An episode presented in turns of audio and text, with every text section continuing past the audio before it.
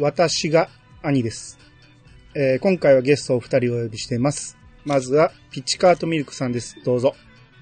どうも、市川とミルクです。よろしくお願いします。はい。えー、もう一方、クリキントンラジオのクリーンさんです。どうぞ。席を空けて待ってるぜ。上杉アニヤ。どうも、ピッチャーからサードにコンバートした栗木武史です。よろしくお願いいたします。はいありがとうございます。おぶち込んできましたね。えーと、まあ、今回は、足立光会続編ということで、タッチですね。第2弾ですね。第2弾。はい。えー、まあ、タッチといえばね、もう国民的コンテンツなんで、はいはい。まあ、見たことない人でも、大体の話は知ってると思うんですよね。うん。うん。我々世代やったらですね。です。いやー若い人でも大体知ってそうな気しますけどね。そうですかね。あの、あ、まあでも、そうですね。うん。映画もなりましたしね。ですね。だまあ、いわゆる日本三大ネタバレみたいな感じで、はいはい。もう、和也が死ぬっていうことはもう、誰もが知ってると思うんですよ。一発目が言っちゃいましたね。大丈夫ですか？これはもう誰でも知ってるでしょ。ああ。うん。まあ、ちなみにもう一個、ネタバレ、三大ネタバレ言っとくと、ええ。ポートピア連続殺人事件ですね。はいあ犯人は、はい。犯人はヤスはもう誰でも、うん、やったことない人でも知ってると思うんですよ。はいはい。うん。まあ、あと一つは、まあ、諸説ありますけど、ええ。うん。はいまあ、僕が作ったんで別にどうでもいいんですけど。はい。まあ、このタッチ、えー、今回ね、何十年ぶりに読み返しまして、うん。だいぶちょっとね、あの、まあ、一つ一つのシーンは完璧に覚えてるんですよ。もう、繰り返し読んでたんで。うんうんだけど、ちょっとやっぱ思い違いもあったり、そうですね。また、いつもより大人になって読むのとまただいぶ違ってますね。そう。で、考え方が変わったのが、和也の評価なんですよね。ああ。うん。もう、先にぶっちゃけ言うと僕は和也が嫌いだったんですよ。はいはいはい。むうん、昔読んでた頃はもう邪魔やなって思ってたんですよ。それこそね、昔読んでた頃はね、もう、和也が死んだ後から読み返したり、うん。あ和也死ぬまではプロローグ的な感じでもう読まんでええわぐらいに思ってたんですけど、はいはい。評価がガラッと変わりましたね。僕もちょっと似たような感じありますね。うん。こんなにかわいそうなやつやんか、思うぐらい、ちょっと思ってしまいましたね。うん。ええやっぱ、これ大人の目線でしょうね。う。うんん。和也に対する思い入れがね、ちょっと今半端やないですね。そうですね。うん。まあ、その辺をね、たっぷり語っていきたいと思いますんで、はい。はい。はい今日はお二方よろしくお願いします。はい、よろしくお願いします。よろしくお願いします。それでは始めましょう。兄の、いやー、探しましたよ。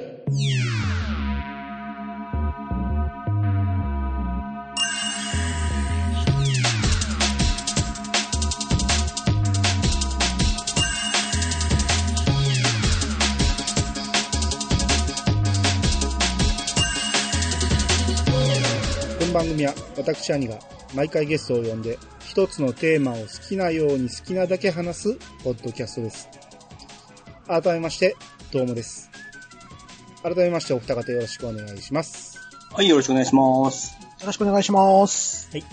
えー、まず簡単に、えー、ウィキペディアから説明したいんですけど、まあ、簡単に言うても結構量あるんですけど、えーはいタッチは足立光による日本の漫画作品、週刊少年サンデーに1981年から86年まで連載された。高校野球を題材に双子の兄弟である上杉達也、和也と幼馴染の朝倉みなみの3人を軸にした恋愛を絡めて書いている。あだち充の出世作のようにしばしば語られるが、実際は週刊少年サンデー増刊号連載でミリオンのナインと少年ビッグコミック連載でダブルミリオンのみゆきに続く満を持しての週刊少年サンデー本館での連載連載である。ただし、反響は編集部の想定をはるかに超えたものだった。連載時の単行本の初版は200万部に達し、その後のロングセラーによって単行本に文化、えー文庫本、など、合計したコミックスの総売上は、2004年時点で1億部を超える。えー全作品の単行本発行部数が2億部。過去2008年時点を突破した足立足立みつるにとっても最大のヒット作である。テレビアニメ、劇場用アニメとしてアニメ化もされ、えー実写ドラマや、えー映画もせ作成された。えー単行本全26巻、ワイド版全11巻、文庫版全14巻、完全、完全版全12巻、えー28回の、えー小学館漫画賞受賞っていうことで、はい。はい。まあまあこれ読んだだけでも、どれぐらいすごい作品かというところで、タッチだけで1億超えてるんですよね。すごいですね。ねそうです。僕が見始めた頃って確か全部で1億超えたっていう部分でなんかすごい特集されてた記憶がありますね。うん。はい。もう今は2億超えてるんですよね。タッチだけで1億ですよね。タッチだ、まあ、あの、文庫版とかも全部合わせての話ですけど、はいはい。うん。まあ、それぐらいの、えー、すごい作品なんですけど、はいはいはい。はい。こうまあ当たり前すぎていまいちみんなの評価が、評価に上がってこないところなんですよね、タッチってね。そうだ、なんか、あのー当たり前すぎて、タッチ好きっていうのがちょっと恥ずかしいぐらいになってしますよね。そうですね。うん、声を出してなんか言いにくいところがあ言いにくいりますよね。ですね。うんあの、足立みつるに関してもそうなんですよね。うんもう足立みつるは当たり前なんですよね。足立みつる好きっていうのはちょっと恥ずかしいっていうところ。なんなんですかね、あれですね。うん、まあ言うてもすごい名作いっぱい残してるんで、まあこの人はもっともっと評価されるべきなんですけど、うん。えー、っていうタッチを、えー、今回どんどん紹介していきたいと思います。私持ってるのがワイド版の全11巻のやつですね。ああ、はいはいはい。はい。クリーンさんは今何持ってます？単行本の全26巻の方ですああ、ね。一番最初のやつですね。はい。うん。僕はこの間、えー、文庫版を14巻のやつを全セットで買ってきたんで、おーうん。はいはい。まあみんなそれぞれということで、そうですね。うん。だからね説明するときに何巻の何ページって言っても通じないと思合わない、うんですそうなんです。そうですね。はいうん。えー、ということで、えー、早速ストーリー追っていきますが、はいえー、まあ、まず最初にね、軽く、えー、設定をね、もうざっと言っていきます。うんえー、最初、中学3年から始まりまして、はいえー、達也和也の上杉家と、えー、南の朝倉家は隣同士うん。で、まあ、幼い頃から一緒に遊んでたと。で、まあ、3人がわんぱくすぎて、えー、暴れるんで、えー、手を焼いた両家の、えー、親が、共同出資で、えー、遊び場、なんかプレハブみたいなの建てるんですね。そうですね。うん、お互いの庭の真ん中にね。う。うんん。で、それがいつしかこう、勉強部屋と呼ばれるようになっていきましてうん。で、そうなった頃に、えーその中の一人が女であることに気づくと。まあ、いいんですよね。で、和也はね、えー弟の方、和也は南の夢を叶えるために、えー甲子園を目指すために、まあ、ピッチャーをやってると。うん。で、一方、兄貴の達也の方は運動不足で、えーまあ、ボールを投げようとすると腰が痛くなるような、まあ、何をやってもダメとされてる、最初はね。うん。うん。えー兄貴の方ですね。はいはい。で、ちなみにね、上杉家の両親は、ラブラブなんですよね。うん。ですね。ね。うん。足立みつるでは結構珍しい設定だと思うんですけど、うん。うん。結構イチャイチャイチャイチャしてまして、うん。一方、えー南の方の、えー朝倉家は母親が、えー幼い頃に亡くなってまして、うん。うん。で、喫茶店南風をやっていると。うん。っていう、まあ、大まかな設定ですが、えー、ここからまあ、ストーリーだと、まあ、大体の人は知ってると思うんで、思い出しながら聞いてもらったらいいと思うんですけど、はい。えー、まあ、まず、中学生編ね。達也はね、うん。南と和也がくっつくと思ってるんですよね。うん、そうですね。えー、まあ、最初っから和也は南が好きだっていうことが、まあ、えー、まあ、公表されてるような感じなんですけど、うんえー、南はそれをずっと、えー、付き合ってるっていうことは否定していると。うん。うん。なんですけど、達也がね、えー、クラスメートに、ただの幼馴染じゃなくて、結婚前提、じゃあ、もうつ、付き合ってるって言ってるのかな？うん。うん。みたいなことを言ってるんですけど、それに南が怒るんですよね。南がこう、いつ南とかっちゃんが言い名付けになったのよって怒ったら、もう似たようなもんやろと。うん。うん、両家の親たちがそれ望んでるのも事実なんやしって言ったら、まあそれは南は否定するんですけど、うん。こう、えー、南が、その、かっちゃんにも、まあ、かずやのことかっちゃんって言ってるんですけど、か、かっちゃんにもこれから先どんな素敵な人が現れるかもしれないし、南だってどんな人を好きになるかもわからないと。で、どこで間違ってたっちゃんみたいな変な男と結婚することだってあり得るんだからって言ったら、こここで二人がポッと止まりまして、うん。あ、だから、例えばの話をみたいな感じで、うん。ここでちょっと、まあ、軽くですけど、あの、まあ、南は、和也を好きっていうわけでもないみたいな感じの前振りですよね。まあ、読者には伝わらないですけど、一応前振りはされてると。はい。うん。今回、今回見直して、うん。結構、南って、うん。達也に好き好きオーラをめちゃめちゃ出してませんでした？出しますね。おい、こんなに出してたっていうぐらいすごい感じたんですよね。そうですね。まあ、僕は何回も読み返したからその辺は分かってたんですけど、ええ初めて読んだ時は全然気づいてなくて、ああ、やっぱ知っとるからこそですかね。まあまあそうですかね。うん、なんかす、え、こんなにアピールしてる？南で思う思う感じがですね。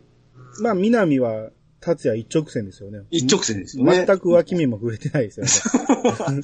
そうですよね。うん。うん。それに対して達也が周りを固めようとしてるんですよね。和也と南はできてるよっていうのを周りに公言していくっていうところが、うん。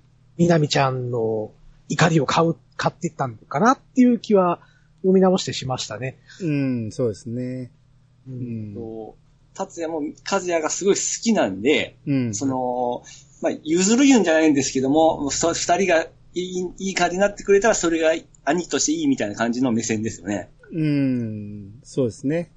うん。達也にとったら、まあ、大好きな南和也、この幼馴染二人がくっつくのが自然な形だろうと。うん。うん、お互い幸せになってくれたらいいなぐらい、えー一歩引いてる感じなんですよね。うん。ですね。うん。うん。で、えー、ある日勉強部屋でね、達也を残して、和也と南が、えー部屋に戻っていったら、うんえー、達也がね、南の日記をね、発見するんですよね。あはい。うん。この日記、何が書いてるのか、見ようか見まいかって迷ってるところに、慌てて南が戻ってきて、うん。うん見たなと。うん、な、表紙だけなと。で、嘘だ、読んだ読んだって、こう、南がえらい焦ってると。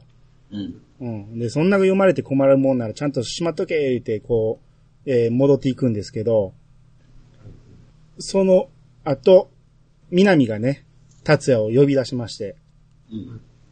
本当の気持ちよと。日記に書いてあったこと。何がって。達也は何のことかわからへんから。読んでないから。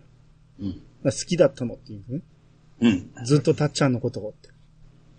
え？って言ってびっくりして、うんえ、え、え、あれ？とか言ってたら、南がよしって言って、読んでないって言って、うん。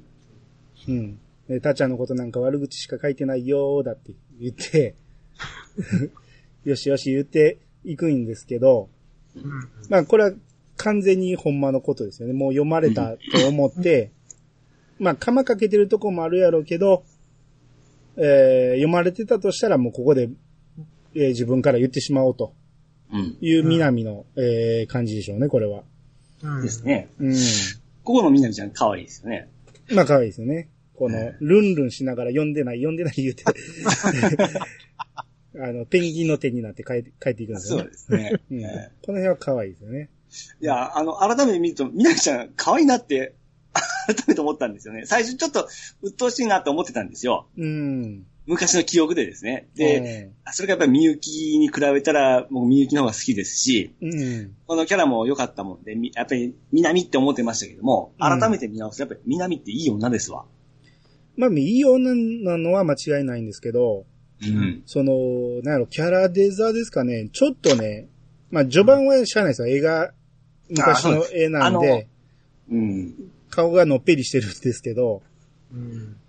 まあ、徐々に徐々に、えー完成した、されていくんですけど、うん。それでもね、みゆきの、妹みゆきの顔と比べても、南の顔ってちょっととぼけてる感じがするんですよね。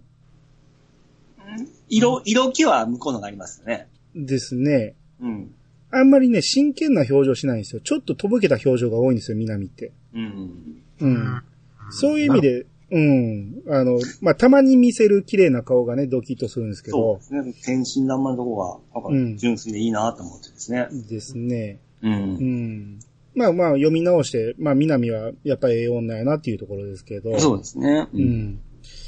で、まあ、いろいろありまして、まあ、達也がね、えー、運動会で、和也をね、えー頑張って追い抜いたりするとかいう、まあ、持って秘めた力が達也にもあるっていうことが、えー読者にも分かり出してきてるんですけど、うん主人公ですからね、なんじゃ言っても。まあまあ、この頃はもう、出がらしと言われて、いいところは全部和也に取られてるって言って周りにも言われてるんですけど、うんまあ、読者にはだんだん気づいてくるってところですよね。そうですそそういうのも踏まえて、ちょいちょい達也のすごいとこっていうのを、こう、思わせぶりに書いてますよね。まあまあ、そうですね。うんう。ん。で、えーっとね、まあ、達也がね、えー、友達の双眼鏡を落としまして、はいはい。はいはいはい。で、その双眼鏡を弁償することになって、これが3万6千円だと。うん。うん。で、それを、えー返さなあかんのですけど、どうやって金を作ろうっていうというところに、和也と南に、結婚式場のパンフレットのモデルをやってくれと。うん依頼が来まして、で、和也がその日、えー他の子と出かけるっていうことで、うん。えー留守だということで、ピンチヒッターで達也が選ばれて、はい。うん。はい。で、達也が、その、モデル料くれるんやろうな、言うて、うん。うん、ほんならやるっていうことになったんですけど、うんうん。中学生にね、モデルやらせるかっていうところなんですけど、またそこを次突っ込みます。うん。まあまあ、それはいいとしても、えーまあ、達也はもうめんどくさそうにしてるんですけど、意外と南が乗り気で、うん。まあ、あのーね、花嫁衣装のドレス着れるっていうことで、まあ、南はノリノリなんですけど、まあ、隣が達也っていうこともあって、えー、南は、えー、ノリノリだと。そうですね。うん。で、写真を撮る本番の前にね、達也がトイレに行ってね、うんで、まあ、手を洗った後、鏡を見るんですよね。うん、で、この時、まあ、あのー新郎の衣装を着てるんで、そこに映ってる自分を見て、こう何年か後に、えーもう一度と、南の隣でこんな格好してるバカがいるんだなって言って、うん鏡を殴るんですよね。うん。はいこのシーンはどう捉えるかなんですけど、おいおい。うん同じ顔した和也を多分想像してると思うんですよね。うんで、その和也を、を殴ったつもりで、自分の顔を殴ってるんですよ。おー。うんと僕は思ったんですけど、あ、そこをちょっとそういうふうに見見んかったですね。うん、でないとこのシーン書く必要ないんで、ほうほうほつまり、達也も南が好きだっていうことを、ここで、はじ、多分初めてだと思うんですけど、うん表してるんですよね。う。うん。うん。これまでは、さっきクリンさん言った通り、和也の後押しをしてるんですけど、うん。本音を言うと、えー、南が好きだっていうことがね、現れてるんですよね。うん。うん。僕がさっき言った、うんあの、まあ、和也の後押しをしてたって言ったじゃないですか。はいはい。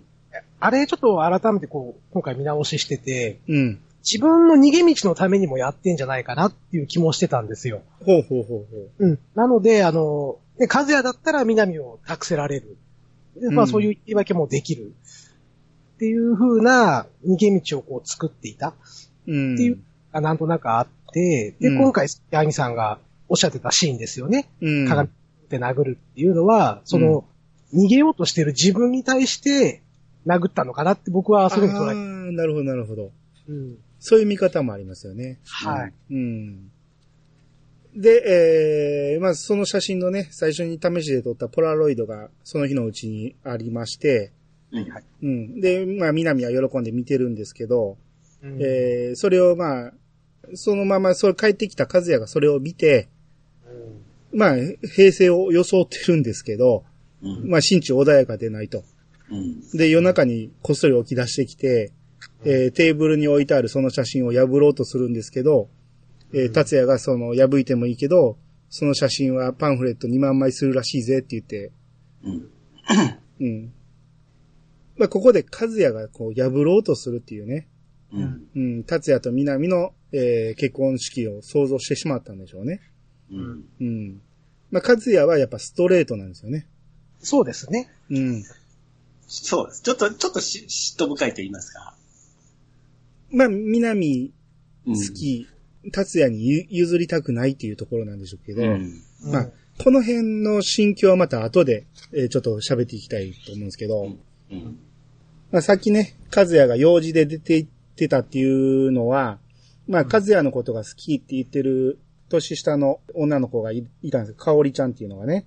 はいはい。ええで、その子と映画を見に行ったんですけど、うんその映画は、南と約束してた映画やったんですね。うん。うん。で、断りきれないんですよね。その、南と行くっていうこともその子には言われへんし、うん。うん。見たくないんですかって言われたら、いや、見たくないわけじゃないと嘘がつけないんですよね。そうですね。ほんまのことも言われへんけど嘘もつけない。だから、和也は、やっぱこの辺すごく優しいんですよ。うん誰も傷つけられないと。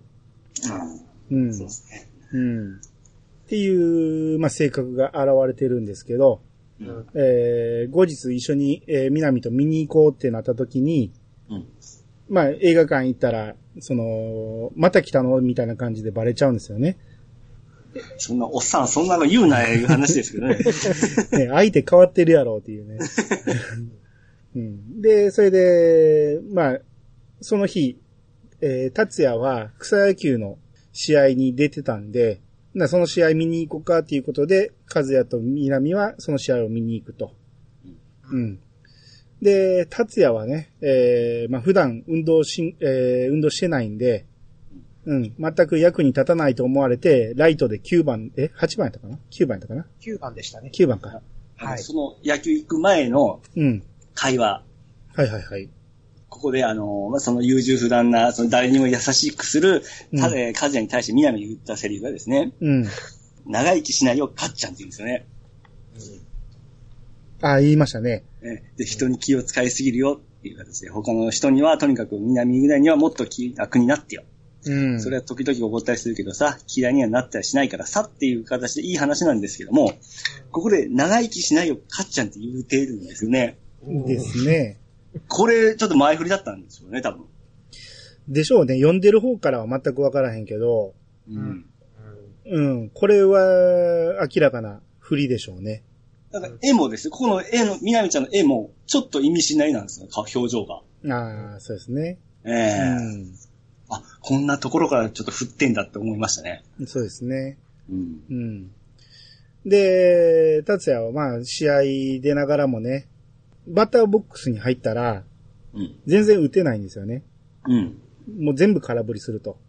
うんで、南がそれをね、全然タイタイミングが合ってないじゃないって言って、うんほんなら和也が、そんなことないよと。うん。で、ちゃんとボールも見えてるし、タイミングも取ってるよって。うん。で、じゃあなんでバットに当たらないのって言ったら、自分のスイングの速さを知らないのさって言うんですね。かっこいいですね。これは昔読んだ時かっこええなと思いましたけどね。達也やっぱできる男なんや、みたいな感うじですねん。うん、ただ、あの、スイングの速さが分かってないっていうことは、タイミング取れてないってことだろうと思うんですそよね。い。タイミングが合ってたら絶対打てるやろうって話で。和也があんな風に言うからなんかすごく聞こえるんですよね。うん、うんですね。うん、で、えーっと、まあ、このまま試合が進んでいきまして、達也はね、ライトのポジションでね、ライトフライをきっちりキャッチするんですよね。うんう。ん。で、全く落とさへん、エラーせえへんのは達也だけだと。うん。で、でもまあ簡単な、えー真正面のフライばっかりやからって、南が言ったら、その、真正面のフライにしてるのさって言って、見ててごらん。同じ守備位置にいいないからって言って、打った瞬間、トコトコトコって歩いていくんですけど、うんえー、全く違いところにポロンと落ちると。言ってた瞬間落としましたからね。まあまあ、足立みつるのありがちな、ううんん、振りから回収が早いってやつですよね。そうですね。うん。まあまあ、この辺のね、でも、す最後落としたけど、それまでの、ボケーっとしながらも落下地点に入ってキャッチするっていうのは、うん。僕これ読んでた頃は小学校、中学校の頃なんで、うん。達也かっこええなーって 思ってて、まあ今から考えたらこんなん逆にダサいんですけど、はいはい。当時はやっぱこの達也めちゃめちゃかっこいいなと思いましたけどね。そうですね。あの、張り切ってないところですね。普段ずっとあくびとかして、こう、やる気ないんですけど、そういうところきっちりやってるところがかっこいいそうそう。ですね。当時はこれがかっこいいんやけど、今から見るとすっげえダサいですよね、これね。全体的にね、その、タッチってね、すごく、まあ当時はおしゃれな漫画でね、あの、一つ一つの達也の動きとかかっこよかったんですけど、まあそれ当時のかっこよさなんで、今から見るとだいぶ、あの、痛い漫画ではありますよね。まあまあ、それ何十年前の話ですからね。そうそうそう。まあ当時はもうめちゃめちゃ憧れましたよ。僕は達也にかなり影響を受けましたからね。うん。作用系とか言ってましたからね。う んありましたね。うん。でで、普段、うん普段ヘラヘラしとってやるときはやるっていうかっこよさを、達也から身につけましたね。ああ。そうですか。ええ。はあれ？い。そうですか。やるときや、やってたんですね。やってましたよあ。あはいはい。まあ、この試合もまあまあ、えー、いろいろありましたけど、その後ね、原田っていうのが出てきましたね。同級生の。まあめちゃめちゃ喧嘩が強いと。で、その原田っていうのがね、まあめ、あのー、達也と仲がいいんですけど、うんえー、まあどんどん、その、原田のことをやっつけようといろいろ他校の生徒がやってくるんですけど、ある時、原田が河原まで連れて行ってくれと。うんそいつらを。で、後から行くからと。うんうん。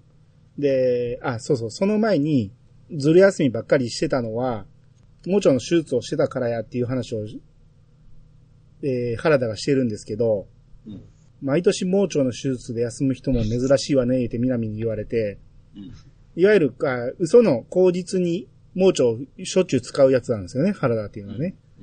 うんうん。で、達也に、えーその、喧嘩相手を河原まで連れて行ってくれて頼んで、で、後で行くからって言ったんやけど、達也が連れて行ったら、その、そこに救急車が通りまして、はい。で、救急車から原田が手を振ってると。で、えー騙されたと。はいうん。で、まあ、ピンチやったんですけど、まあまあ、ここは、えー、なんとか、まあ、和也に助けてもらって、ピンチを切り抜けまして、うんうん。で、翌日、原田が現れて、うん。で、なんで来なかったんだって言ったら、いや、盲腸の手術があってな、と。で、お前には一体いくつ盲腸があるんだと。また嘘つきやがってって言うんですけど、えー、原田にね、えー、なんか、ラブレターが届いたから、うん。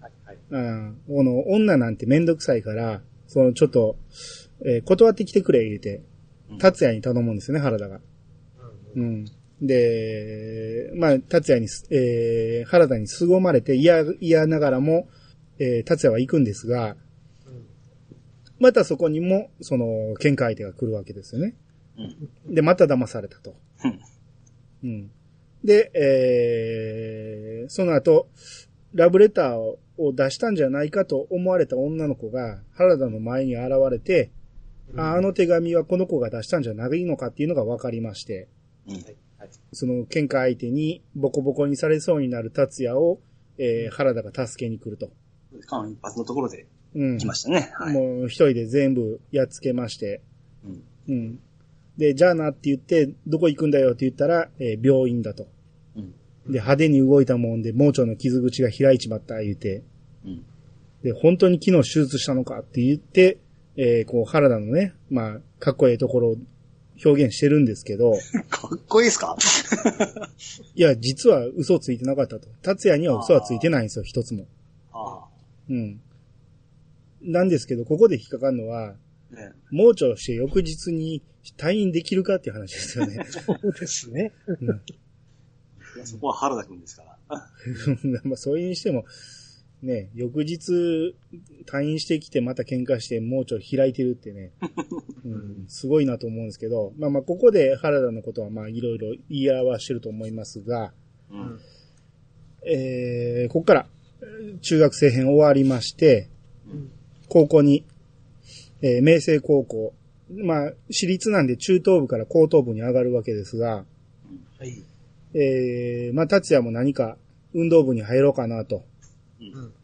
思っているところに、えー、まあ、西尾幸子っていうね、うんまあ、達也のことを最初和也と勘違いして、えー、すごい才能だわって言ってしまった人なんですけど、はいはい。うん。まあ、その人がね、達也が、えー別人だと分かって、えーそれでもこう、まあ、美人なんで、えー自分のプライドが邪魔して、その認められないと、自分の目が狂ってたっていうことは認められないということで、えー達也にね、野球しろ、野球しろって言うんですけど、まあまあ、ここではほんまにね、達也の才能見抜いてたんかもしれんけど、うん。えー達也に野球部に入れと。うんうん。なら、まあ明日返事します、言うて。ううんん。ちょっと達也もその気になりかけてるんですよね。そうですよね。ええうん。で、自分家の壁にね、えー丸印、えー書いてるところに、思いっきり投げてみたら、的に当たったと。うんうん。あ、意外とやれるんちゃうかと。その気になってきて。うん。で、えー、和也もね、和也にも勧められてましたよね。そうですね。うん。こう、俺に気を使うことないよって言って、うん。やりなよとか言って。うん。だから、和也は、えー、ところどころ見えるんですけど、達也のこと大好きなんですよね。まあ、そうですね。うん。ですね。うん。うん。もちろん、和也もた、えー、達也も和也のこと好きなんですけど、まあ、この二人、えー、かなり認め合ってて、うん。うん。で、和也自体は、その達也の才能は元から知ってるんで、うん。うん、幼い頃も、かなり運動神経良かったんで、子供の頃は何やっても達也が一番だったんですね。そうですね。もう、覚えるのに関しても何にしても。うん。うん。足の速さも小2まではね、達也の方が速かったと。うん。うん。で、えー、まあ、達也もだいぶやる気になってきて、うん。うん。で、いざ、えー野球部の部室まで、うん。えー、前まで行ったんですけど、中から声が聞こえてきて、はいはいはいはい。はい。朝倉みなみです。どうぞよろしくって言って、マネージャーにね、ほ、ほんまにいらんことして思ってま、思ってましたけどね。いやいやいや、いらんことはしないでしょ。まあ、これはしゃあないでしょ。タイミングが悪かったですね。それと早めに言うとか、なんかこう、タイミング悪いなぁ思いながらですね。見てましたけどね。ああ、でも言っちゃったら、達也そこでへそ曲げるかもしれないですよ。あーでも、あの直前であの、もう目の前まで行ったとこでのこの、キャンセル扱いだったんで、うん。あーっていう感じにはななりましたけどね。うん。しかも中からね、こう、朝倉は、ほとんど上杉専門のマネージャーのなんだからとか言って、そうですねう。ん。で、そんなことないですよ。ちゃんとぼ平等にとか言ったら、無理するな。それでも別に構わんって言ったら、じゃあ少しだけ引きしますみたいなね、やりとりがあって、えー、達也はここに、よう入らんって判断したんでしょうね。まあ、あんなん言われたらですね。あーまあ、それでも、はい、はあの昔読んだ頃はね、ここで入ってほしかったなと思いましたけど、ううん。うん。まあ、入ってしまうと、まあ、漫画が成り立たないそうんで。まあ、そうですね。うん。で、えー、結局、えー、原田が無理やり名前かけ言うて、ボクシング部に入れちゃうわけですね。そうですね。うん。まあ、最初は、あのーボクシング全然ダメで、殴り返せる、返すこともできないような達也だったんですけど、うん、まあまあ、徐々に徐々に、えー練習にもついていけるようになって、うんうん。えー、っていうところで、そうそうですね。あの、原田なんですけれど、はいはい。お最初はね、なんだか、暴力キャラとして出てきて、うん。で、えーまあねよくわからんなっていう感じだったじゃないですか。うん。改めて読み直してみると、あの、うん原田が一番達也を客観的に見てるんですよね。うん、そうですね。うん。で、今回のね、そのボクシング部入って、で、ね、お前は少し殴られる必要があるのさと。うん。ね、まあ出なきゃお前からは殴らないだろうっていうようなことをこう言ってるんですけど、これはもう和也に対してのことだと思うんですけれども、うね。ん。なので、この原田くんがこのタッチを、なんていうんですかね、うまいこと、まあ達也の心心境を全部説明してくれそうですね。説明役みたいになってますよね。そうですね。うん。うん。まあ、でね、無理やりストーリーを盛り上げてくれてる役目でもありますよね。あ、そうですね。うん。で、えー、まあ最初、和也がね、えー高校入ってからの最初の、まあ練習試合かなんかで、う。うんん。うん。まあとにかくストライクバンバン取りまくってると。うん。気づけば、7回の時点でノーヒットノーランだと。うん。うん。こう、西尾幸子、一個上のマネージャーがね、うん。こう、随分飛ばしてるけど、ノーヒットノーランでも狙ってるの？って言って。で、あ、全然そんなことって言ったら、あの、南が、やろうよ、かっちゃん。あと2回ノーヒットノーランって言って、な、こらこら、ダメよ、マネージャーがそんなことけしかけちゃって。お前が最初に言うたんやって思いますけど。いや、でも、あの、みんなに対しては言ってなかったんですね。いやいや、和也に言ってるんですよ。あ、ほんまだ。言ってる。うん。ダメよっていう。うん。で、まあ怒られながらも南はね、耳打ちしてね、和也に大丈夫大丈夫狙っちゃえ狙っちゃえっていう、言っちゃうんですけど、南こういうこと言うんですよね。男にプレッシャーかけていくんですよね。うん。この後も何回かありますけど、やらし、やらしいですね。まあ、天真爛漫と言いますか。なんですけどね。う。うんん。この辺ね、あの、さっきいい女やって言いましたけど、えダメな部分もあるんですよね、こういうね。そうですね。まあ、そうですね。勘違いしてしまいますよ。まあうん。まあ、結果ね、こう、力入ってしまって、打たれてしまうんですけど、うん。まあまあ、その後、がっちり抑えまして、うん。うん。その後ね、えー僕の好きなシーンなんですけど、はい。えー、まあ、雨でね、で、あま した。もう全く一緒じゃないですか。は 雨で、まあ、野球部の練習がないと。いはい。うん。で、中止が決まった頃に、この、外を、雨の中ね、原田と達也が走ってるところに、この傘がないと。で、物質まではいいけど帰りはどうすんだよって言ったら帰りは物質にビニール袋があったろみたいな会話がね、南に聞こえてきて、その、和也が帰ろうって言ったら、その、ちょっと、図書室で調べ物したいから言って、うん、先に帰っといてって言うんですけど、えー、ボクシング部の練習が終わったら南が待ってるんですよね。そうですね。うん。で、えこの後、んで、この後、別にわざわざタッチャー待ってたわけじゃないからねって言ってますからね。ですね。うん。まあ、まあ、この頃からそういう、ツンデレ的な、ですね。うん、走りみたいなもんですからね、ツンデレのね。うん。で、この、そのね、今、わざわざタッちゃんを待ってたわけじゃないからねって言ってる、この傘の向きがね、うん。うん。達也に向いてるんですよね。そうですね。うん。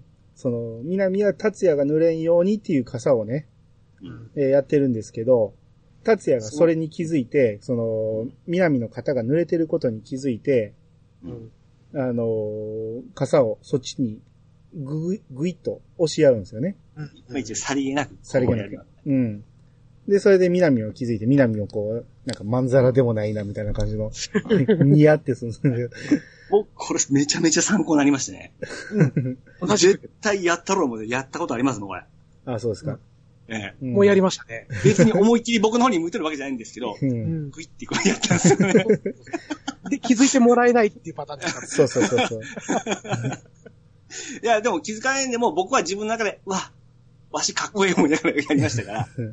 まあまあまあ、みんな達也の真似したくなるんですよ、こういうの、そうですね。ね。で、家の前まで来て、えー、達也がじゃあなって言って、えー、傘から抜けて、自分の門をくぐったところで、その、南がお礼言ってよって言って、うん。うん。ほんなら、こう、うん？って言ったら、わざわざボクシング部終わるの待ってたんだ、えー、待っててやったんだぞって言って。うん。ほんなら達也が、えって言って、だってさっき。うん、だってさっきって言ったら、嘘って言うんですね。うん満面の意味で嘘って言うんですけど、みあの、達也が、えって言って、ここで呆然とするんですよね。で、嘘？どっちが？って言うんですよ。まあ、これうまいなと思って、いやらしいっすよ。振り回されてますね。どっちとも取れる嘘ね、これね。うん。その待ってたのが嘘なのか、うんうん。今言ったのが嘘なのか、どっちが嘘なのかわからんまま呆然としている達也っていうね。うん。えー、ある時ね、はい。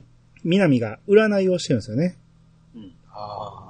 はいはい。トランプ占いをしてまして、うん。で、こう、南の夢が叶うかどうかって言って、その、まあ、そこには和也がいてるんですけど、うん。甲子園って聞いたらそうって言って、で、この占いの結果、スペードのエースなんですね。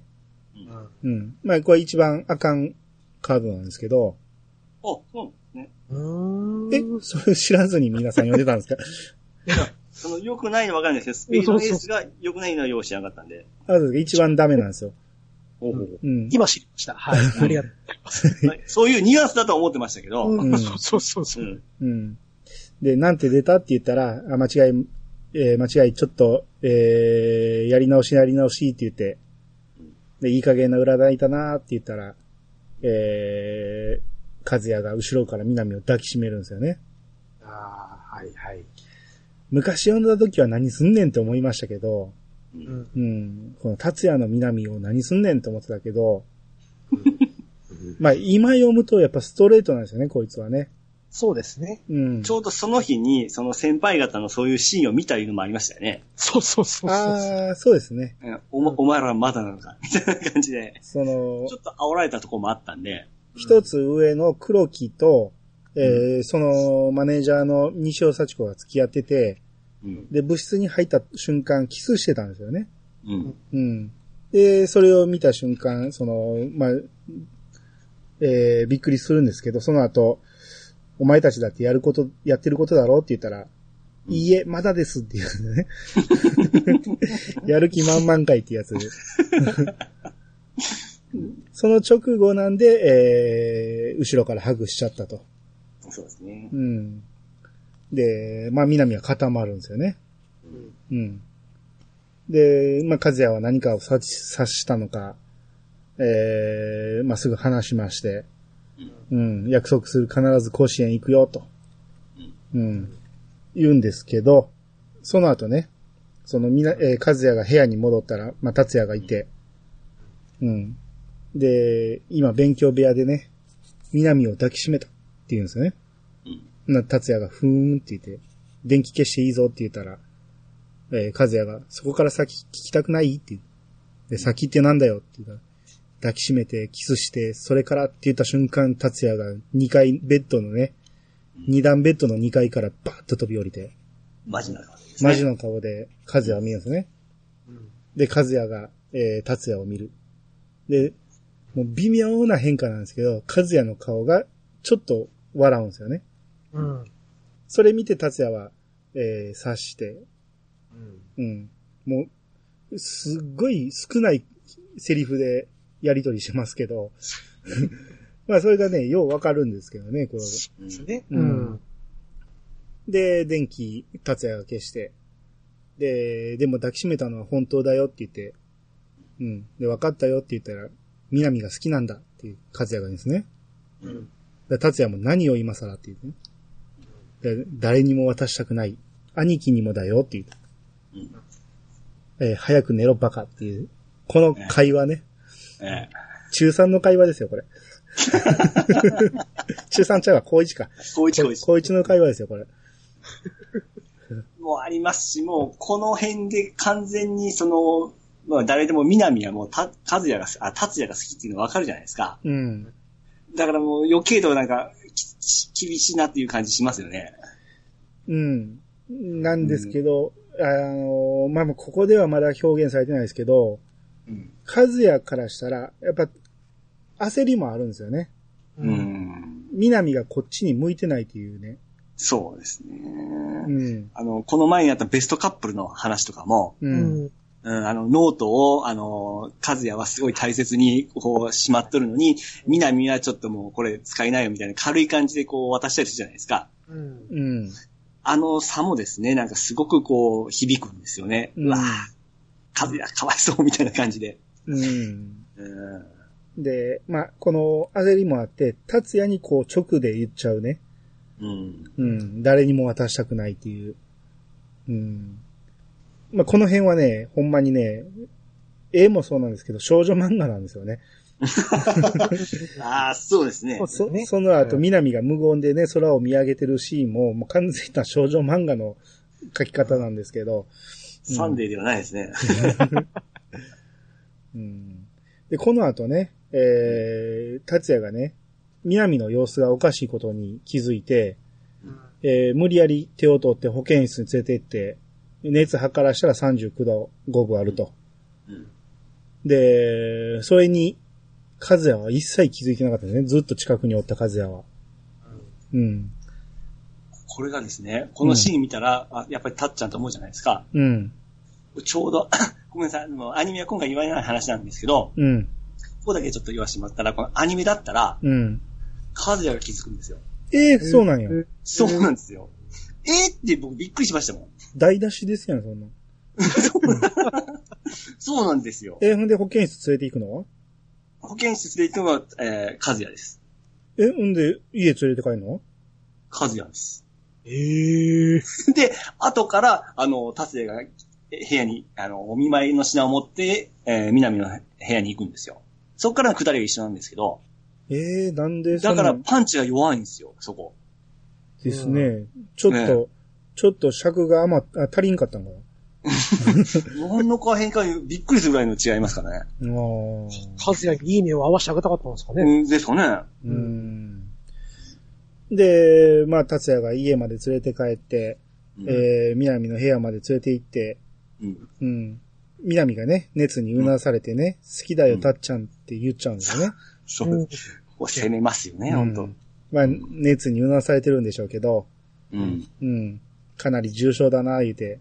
うん。うん。で、ちゃんと着替えて寝ろよって言って、達也が出て行こうとしたら、南が、はいはいって、こう、汗だくになりながら、うんえー、はいはいって言いながらも立ち上がって、南が達也に抱きつく。ほんで、達也も抱きしめるっていうん。う。その、コマの間に、和也が気にもたれてる。ああ、この、シリアスな顔が。この和也はもう、完全な少女漫画の顔ですけど、切ないですよね、すっげえ。ですねう。ん。その、気づけなかったせいでね、うんこのシーンを作ってしまったわけですよね。そうですね。ん。和也が気づいてたらこのシーンは生まれなかったかもしれないんですよ。ううんん。っていうところです。すごいいいんですけどね。うん。さっき言ったようにアニメだったら逆なんですよね。うん。で、えー、まあ、甲子園の予選がだんだん近づいてきて、はいはい。うん。甲子園の1回戦とね、はい。達也のボクシングの、えー試合が重なってると。はいはい、来ました来ました。うん。で、あー南がす残念だと応援行けないと。うんうん。まあ、それは野球部のマネージャーなんで当然なんですけど、南が達也に約束して必ず勝つってって言うんですけど、あ、指切りですね。イエンマスですね。うん。あのーそんな約束できるかよって言ってるのに指切り減満するんですよね。うん。ここでも無、無用なプレッシャーを与えるわけですよね。うん。で、同時に始まるわけですよ。第1回戦、えー、第1回戦の第1試合、じゃあ第1回戦のプレイボールと、達也の、えー、ボクシングの試合が同時に始まりまして、はいはい。で、この時、和也が第1球を投げる瞬間ね、南はそのシーン、和也を見てないんですよね。南は達也を思い浮かべてるんですよ。そうですね。なら、この第1球、プレイボールホームランを打たれるわけですよね。うん。で、えー、逆に、達也は、えーラッキーパンチが当たるんですよ。そうですね。はい。開始早々に。うん要は、南が、達也を応援してるから、達也は調子がいいんですけど、うん。南を、が、和也を応援してないから、逆に打たれてしまうっていうね。うんうん。っていうところを結構表してると思うんですよ。そうですね。うまい表現ですよね、これ。ですね。うまく使ってますよね。うん、で、まあ、かっちゃんごめんなさいと。大事な試合中によそ見なんかして、と。うんで、達也も風をしっかり応援しろって言ってますからね。そう。か、南もごめんね、たっちゃんって心の中で思ってるわけですね。うん。うん。で、こっから南は和也の応援に集中するから、うん達也は全くいいとこがなくなっていくわけですねなん。だこの魔法、魔法みたいな感じは。うんで、ただ、バシバシ打たれながらも、その、約束したから、南と。うんうん。だから必ず勝つって約束したから、えー、達也は頑張るわけですよ。そうですね。うん。やけど、結局、ノックアウトされまして、負けてしまうと。うん。ねで、えー、和也はこの試合、えー、難なく勝ちまして。ちなみにこの1回戦の相手、はい。はい。えー、クリンさんは分かってるみたいですけど、この聖火高校って、分かります？ピチさん。他のアニメで、あ他の、えーっと、漫画出てくるやつですか？他の、他の、そんな言い方していいんですかあなた？いいですか？成果はないないめちゃう？あの、あれだ。日当たり良好ですか？よう、綺麗に外しましたね。みな、えー、みゆきですよ。うん。あ、みゆきの方ですか？うん。あそうかみゆきの聖火高校ですよ。うん。はいはいはいはいはい。うん。うん。まあまあ、あの、たまたま名前使っただけやろうけど、うん。一応一回戦で対戦したということで。くそ、3分の1外しましたね。で、えー、まあ初勝利をね、祝おうということで上杉家にね、うんえー、南のお父さんも、南も集まって、はい。うん。こう、初勝利祝って、俺がおごっちゃおうって言って、えー、南のお父さんが、寿司屋に電話しろ言って、うん。特上5人前だって言ったら、えー、6人前でしょって言って、うん。うん。で、達也が数入ってなかったいうことで、えー、達也入れて6人前を注文したと。はいはいはい。で、2階で1人不定寝してる達也のところに南が行って、うん。うんで、お寿司が来るから下に降りてって言って、で、たっちゃん握りよりも、チラシの方がいいんだよねって言って、うん。な、達也が答えないと。な、うん。ほら早く起きてって言って。な、気を使ってるつもりかって言って。うんな、え握りの方が良かったって言って。寿司のことじゃねえよ、言って。で、ボクシングの結果聞かねえのかよって言ったら、惜しかったわねって言って。ささっき原田くんから電話があったわって。って。ゴミ。うんまあこの辺をちょっと笑いも交えながら、うん。えーこうたっちゃんは精一杯戦ったって、一生懸命勝とうとした、えーしていたってって、だから褒めてやれってって、な、あのバカって言って、顔に似合わず優しいのね、原田くん。たっちゃんのこといろいろ気を使ってっていう。そんな真似されたら余計俺が惨めじゃねえ、ないか。どうしてよ？どうしよう。うんいいじゃない。自分でもただのいい加減な練習試合だって言ってたくせに僕は言いましたが、そうさ、どうでもいい試合だったんだよ。それを、お前が必ず勝てってなんて言うから。ごめんね。バカ野郎謝られたらなおさら惨めになるだろうが。じゃあ、どうすればいいのよ。そうだな。こんな時、優しい女の子なら、黙って優しくキスするんじゃないのか？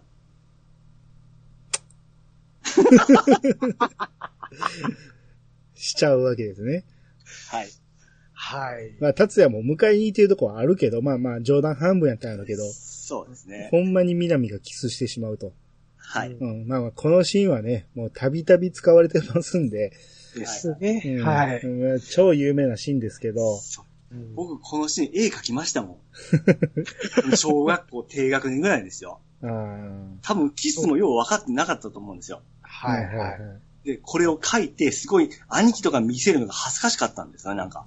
ああ。うん、ただこのシーンのこのカットはもう書きましたね、綺麗に。あ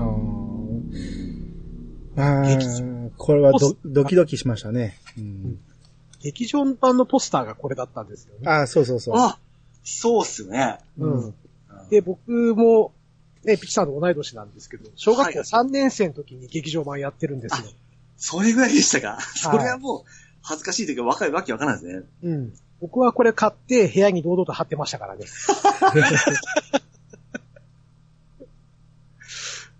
そうえーもう、アニさんはどうでした？最初。いや、もちろんキスなんて分かってますよ。大人ですね。うわーって思いました。結構あっさりですよね。ね。うん、まあ、そうですねす。るような感じで。うん。うん。まあ、南からしたらね、まあずっと好きやった達也なんで、う。うんん。まあ、ちょうどええわ、みたいな感じでしょうけど。まあ、この時のね、達也がね、あのー鼻にバンドエイド貼ってるんですよね。ええ。これに憧れませんでした。あわかりましたね。鼻バンドエイド。はい。これ、たまに、あの、怪我もしてないくせにやってるやついましたけど、はいはいはいはいはい。リアルでやると全然かっこよくないんですいや、よ。痛いですよ、痛いですよ、かなり。うんそんなとこ、気男子普通みたいな感じですかね。そう。そう、ここに貼る機会がないんですよね、まずね。うん。うん。うんまあまあ、でもこの花バンドエイドはえらい憧れましたわ。う。うんん。で、もう達也は呆然とですね。そうですね。んで、翌日も、飯も食わずにね、うんえー練習してぶっ倒れると。うんうん。まあそんなことがあったりなんかするんですけど、えその後あー、の、キスした後なんで平気でいられるんだよとかって、達也が南に問いかける時あったじゃないですか。うん。お前が言うたやんとか思いませんでした？お前がせえみたいなこと言うたからしたんやんか思ったんですけど。でまああれはでも冗談でしょ。ああ、冗談ですね。それは、リアルにしてくれとは言わんでしょ。ああ。うん。でももうそこですごい結構、あの、したことに対して達也が結構こう、ふえー、ネチネチ言うてくるじゃないですか。うん。うん、あれはちょっとと僕は男らしくないな思ってたんですけどね。素直に喜べやと思ったんですね。あーでもね、最終的には和也とくっつくと思ってるんですよ。うん達也はこの時点では。あそんなことしたら、和也に悪いっていう気もあるんですよね、多分。あ、ああ、なるほど。うん。ほもちろん本人は嬉しいんですけど、うんうん。ここでもやっぱり、たっちゃんが好きだよ、みたいな感じを、醸し出してますよね。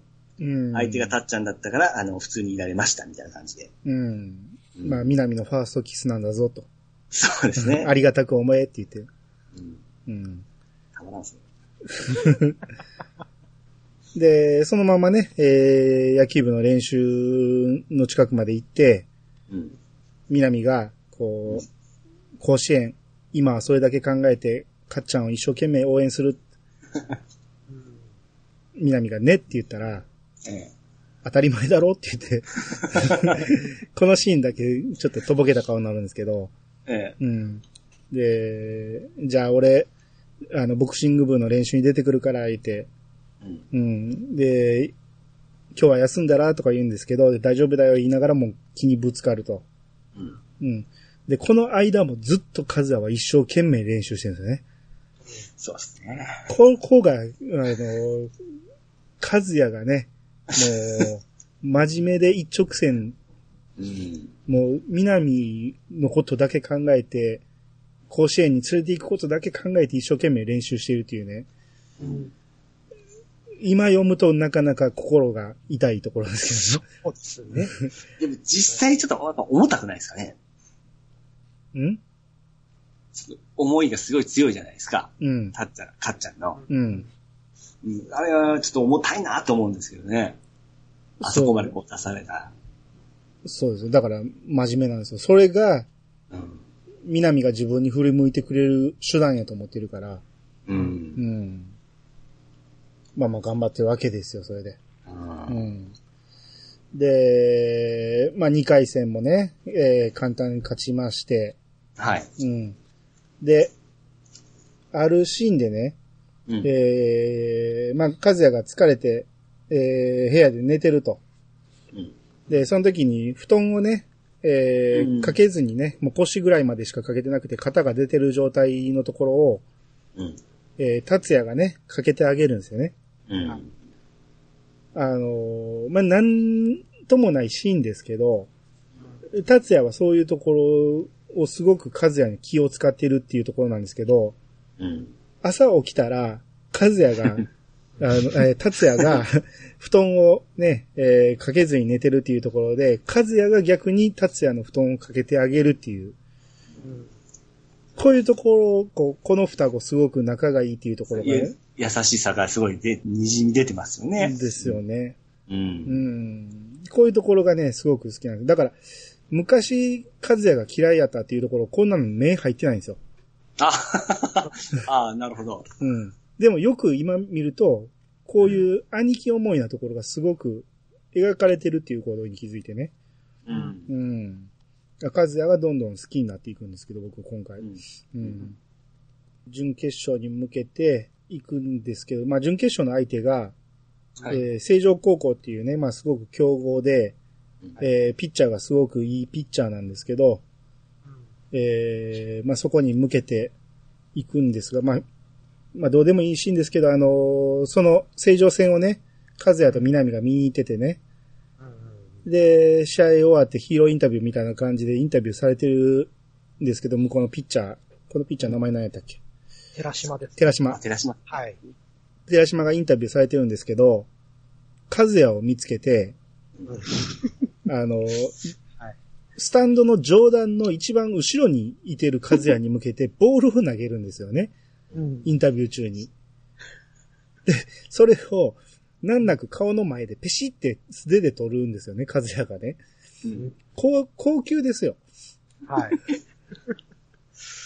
あかっの、こいいですよ、これは。いや、野球やってた人ならわかるんですけど、うんまあ素手で取れんことないですわ。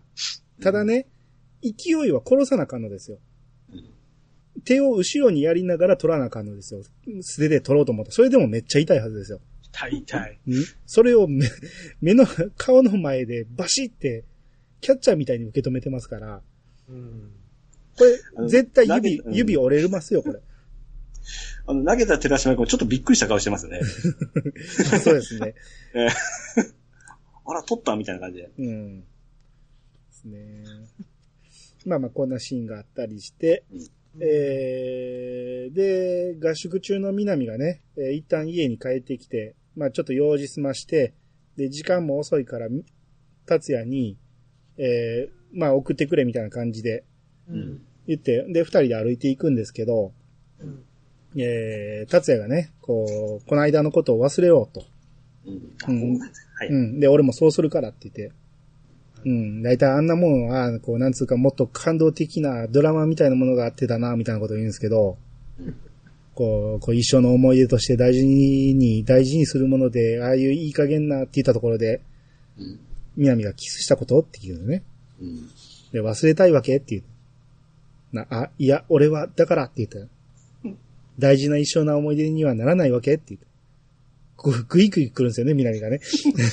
こういう時攻めますよね。めっちゃ怖いんですけどね、これね。うん、違うよ、その方がお前のためだと思ってなんか、えーもっと、こう、なんつうかって言ったら、ここでいいわ、ありがとうって。怒るんですよね、プイッと。ぷいっと。な、南って言ったら、いいわよ、忘れてくれても。でも、南は忘れないからね、一生。好きな相手との生まれて初めてのキスなんだものって言って。で、ここで、えー笑顔に変わって、おやすみ、優しいお兄さんって言って、住んでるな。まあまあ、だからここで、すねてた、すねてたんやけど、うん。まあ、達也は、その和也のことを、やっぱ気にしてるんやろうなっていうことが分かって、うん、このシーンの前では、うん、あの、達也、えー和也と南が話してて、うん。で、南、ん？もし甲子園に行けたらって問いかけて、南が行けたらって聞き返したら、いいねっていうことで止まるんですよね、ここで。ああ、そうですね。このシーンの後のこれですからね。そうですね。落差激しいぞ、南ちゃん思いながらですね。うん、まあまあ、そ好きやからしゃあないですけどね。うん。うん。ただこの、帰り送ってる南と達也の会話を、うん。孝太郎、キャッチャーの孝太郎が聞いちゃうわけなんですよね。そうね。忘れてましたけど、か、たえー、孝太郎は結構早い段階から、うん南の気持ちを知ってるんですよね。うんう。ん。この段階から、こいつ非常に辛いと思いますよ。そうか、そうですね、そういえば。うん。和也のね、球をずっと受けてるわけですから。うんですね。うん。そっからまあ、また勝ち進みまして、達也と南と、えー、和也が、えー、トランプしてるんですよね。うん。うん。まあ、チップかけながら、はい。あれをやってるわけですよね。あの、ポーカーをやってるわけですよね。はい。うん。で、達也がわざと負けてあげると。うん。うん。で、なわざと負けたら思んないやないか、みたいな感じで、真面目にやってよって言うんですけど、うん。で、いいじゃないか、どうせ遊びなんだからって言って、うん。いや、和也が、じゃあかけようって。何を？って聞いたら、南って言うんですね。うん。勝った方が南を嫁さんにできる。南の目の前で言うんですよね、これ。で、えー、カードパッパって配り出したら、南がそのカードをバーンって弾くんですよね。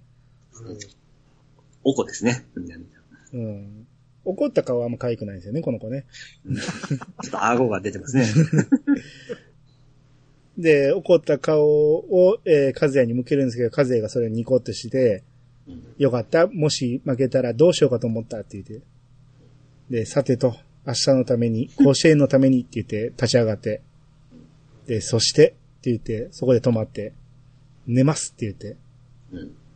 で、和也だけ出ていくと。はい。な、達也が、和也は本気だよって言って。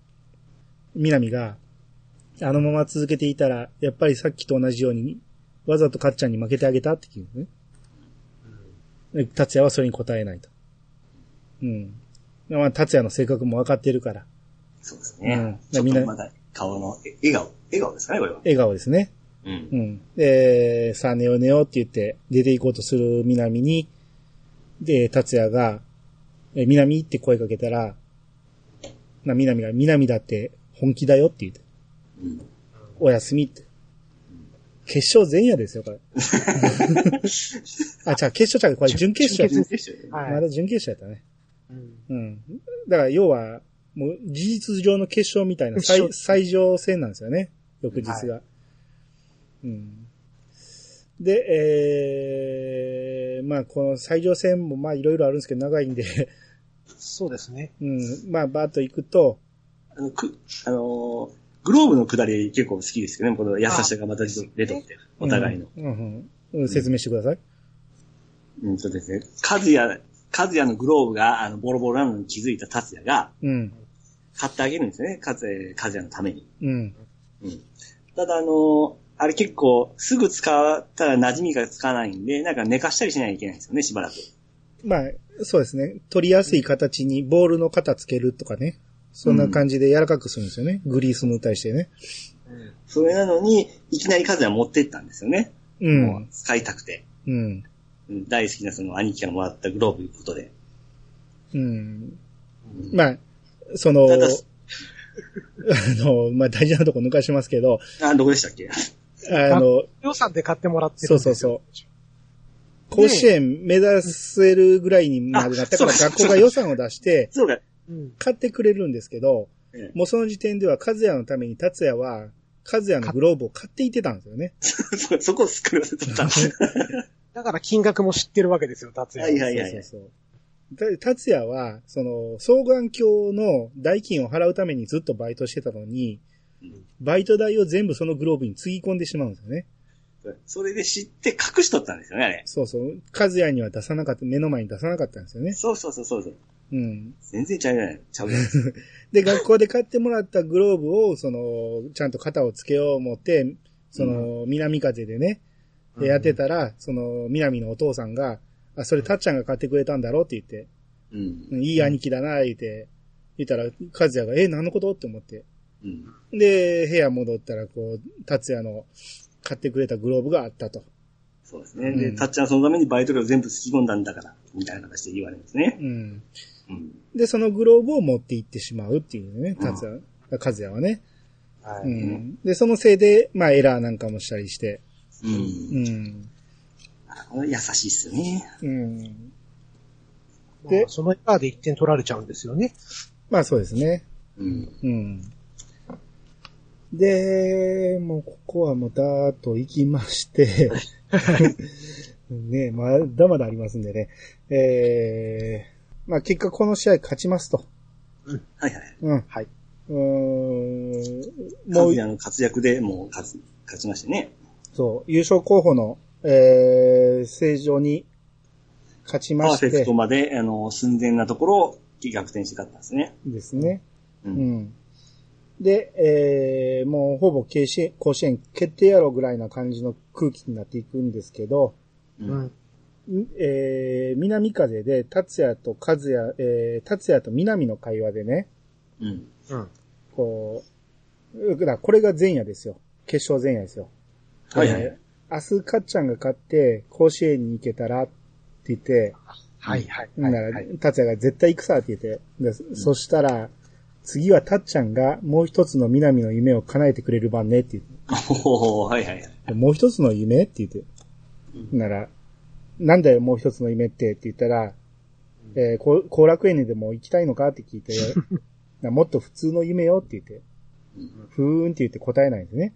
う。うんん。で、その頃、えー、もう決勝前夜なのに、もう、どんちゃん騒ぎを近所の人が集まってしてるんですよね、上杉家で。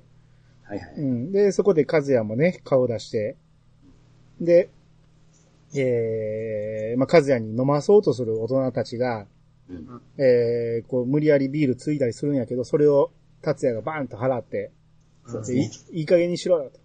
で浮かれるなら自分たちだけで勝手に浮かれてろって怒るんですよね。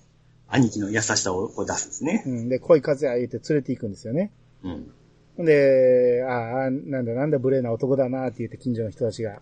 うん。で、なにあまりにも出来が、えー弟の出来がいいもんだから、ひねくれてんだよ、あの兄貴は、って言って。で、無理もない、無理もないっていう話を近所の人たちがしてたら、うん。この、それを聞いてる上す、えー達也の父親がね、うん。こう、はははは言いながら、バシャーってビールをかけるんですよね、その人に。うん。うん。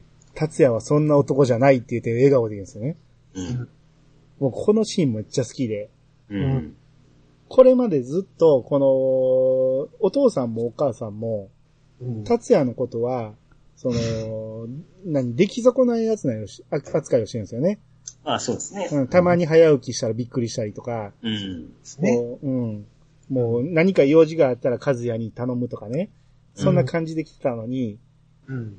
和也はそんな男じゃない言うてビールを引っ掛けるこのお父さんかっこええなと思ってう、ん。うんう。ん、このシーンめっちゃ好きでしたわ。そうですね。笑ったままですね、顔は。ですね。うん。うん。で、えー、和也がね、南にね、声かけて、ちょっと話があると。うん。で、勉強部屋の方に行って、うん。で、達也がその、母親に、うん。和也寝たの？って聞いたら、あ、庭の勉強部屋じゃない？って言って、うん。うん。で、出て行ったと。ほんで、あ、そうなんやと思って、で、えー母ちゃんって言って、普通の夢ってなんだって、高校生くらいの女の子のって聞いたら、そんなもん決まってるじゃないか。好きな人のお嫁さんになることだよって言って、うん。まあ、ここで南の夢が、お嫁さんっていうことが、まあ、バッチリ言い当てるお母さんもすごいんですけど、う。うんん。まあ、もう南はそういうことやったんかっていうことがわかるんですよね。はっきりは言うてないんですけども、僕らには分かったような感じですよね。そうですね。えうえん。この、だから、もう僕らはこの先が分かってるから、翌日の、ね、えーあのことが分かってるから、この前夜の話はすごく重たいわけですよね。そう。うん、いろいろあるわけです。もうほんまにいろいろあるんですよね、ここ。うん。うん。もう、のび太の結婚前夜みたいな感じですよ。うん。で、あの、二人の、和也と南は二人きりの話ですよね。ですね。で、南がね、こう、熊のぬいぐるみをね、膝に抱いて椅子に座って、で、二人きりになると落ち着かないみたいだねって和也が言って、これも、もう、できついね。で、南が顔の前にガオってやって、あの、熊のぬいぐるみ出して、んなことありませんよ、だって。うん可愛いですね。でも 明らかに達也とのかいこの喋り方ちゃいますもんね。あーまあそうですね。まあ、まあ、幼馴染に対する態度ですよね、これはね。ああですね。うん。で、明日必ず勝つよ。が、珍しいわね。慎重なかっちゃんがそこまで自信たっぷりに言うなんて。な、南のためなら何でもできそうな気がするんだよ、俺って言って。見つめ合うんですよね。うん。で、その後で、南のお父さんに言うんだって。南と婚約したいって。ほんなら南が婚約って言って、あはー言うて、笑うんですけど、本気だよって言って。で、驚いたって言ったら、そう、そりゃって言ったら、まあもちろん南の返事次第だけどね。で結婚は先でいいんだ。何年先でも俺の気持ちは変わらないから。ね翌日のこと分かってますからね、僕らね。うん。重たいんですけど。で、ここで、南の表情を見てね、チラッと見てね、南の表情は曇ってるんですよね。うん。で、ここで背伸びして、ムンってやって、やっぱり唐突すぎたな。よし、とりあえず延期って。忘れて今言ったことって言って。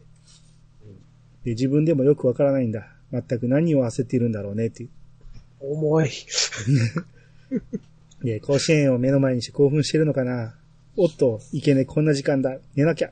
もう11時ですよ、この。うん。で、明日は最高のピッチングを見せてやるからね、マネージャーって。もうずっと一人で喋ってますけどね、この人ね。う。うんん。一つだけ南に頼みがあるんだけど、何？キスしてほしいんだ。今夜ぐっすり眠るためにどうしても必要なんだ。頼むよ。って言って、両、両肩に手をかけて、はい。南が涙ぐむんですよね。これはもうひ、これ重い、重いっていうか、胸が張り裂けそうになりますけどねそうですね。うん。で、ここで、えー、口にするかと思いきやおでこにすると。うん。で嘘だよ。今日の試合でバテバテ。ほっといてもぐっすりさ、おやすみって言って出ていくんですね。で、お落とした熊のぬいぐるみを拾って、ガオって言って、抱きしめ泣き出、すんですよね。泣くんですね。この涙は何なんですかね。そうそう、気になるんですよ、この涙。あのー、和也の気持ちはわかるんですよ。うんわかるんやけど、受け止められないんですよ、南はそれをそうで。すね。うんうん。和也のことは決して嫌いじゃないんですよね。そうですね。多分、達也がいなかったら、和也のことは好きなはずなんですよね。やけど、か達也の方がやっぱ好きなんですよね。これがあるから、受け入れられない自分が、うん、あのー悲しい。で、和也の気持ちを考えても悲しい。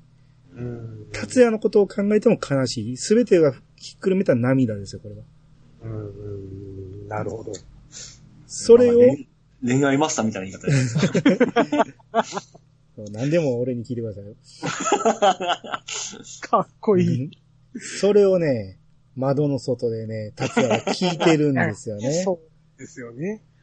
で、舞台に上がれ上杉っていう原田の言葉を思い出してるんですよね。うん。で、えー、まあ、パンチがオンオンうるさいから、うんえー、南に、えーそこにおることがバレてしまいまして、うんうん。まあ、和也はね、部屋に戻ろうとしたらね、あのー母親に、兄貴はって聞いたら、勉強部屋に行かなかったみたいな感じで、うんうん。あれ？もしかしてあれ聞かれたの？みたいな感じでしょうね。う うんん。でもまあ嫌みたいな感じで部屋に戻りまして、えーもう寝る準備をしてるんですよね、和也は。で、その頃、えー勉強部屋の中におる南と勉強部屋の外におる達也が外で喋ってるわけですよ。窓を開けて。で、見ろ南、あの綺麗な星空を、これは間違いない。明日は晴れだって。関係ない話をするんですけど、それで？雨は降らないっていうね。だから？だから、そんな顔するなって。もうすごくこう悲しそうな顔をずっとしてるんですよ、南はねう。ん。うんで、真面目で素直で暗記思い。勉強ができてスポーツマン。それもほとんど天才投手。顔は兄貴と同じくハンサム。不服は？何も。あいつなら絶対幸せにしてくれるぞ。運は。うん。俺、うん。俺には自信がない。今は。今は？その辺が自分でもよくわからないんだよ。上杉達也がどんな男なのか。そんな顔するなって言ったろ？って言って。まだ悲しい顔してるんですね。うん。で、努力してみるよって。和也ほどではなくても、ある程度周りが納得するような男になれるように、努力してみるよ。みんな、はっっていう顔するんですよね。うん。でもな、もしかしたらその結果、やっぱりどうしようもない男だったりするかもしれない。だから？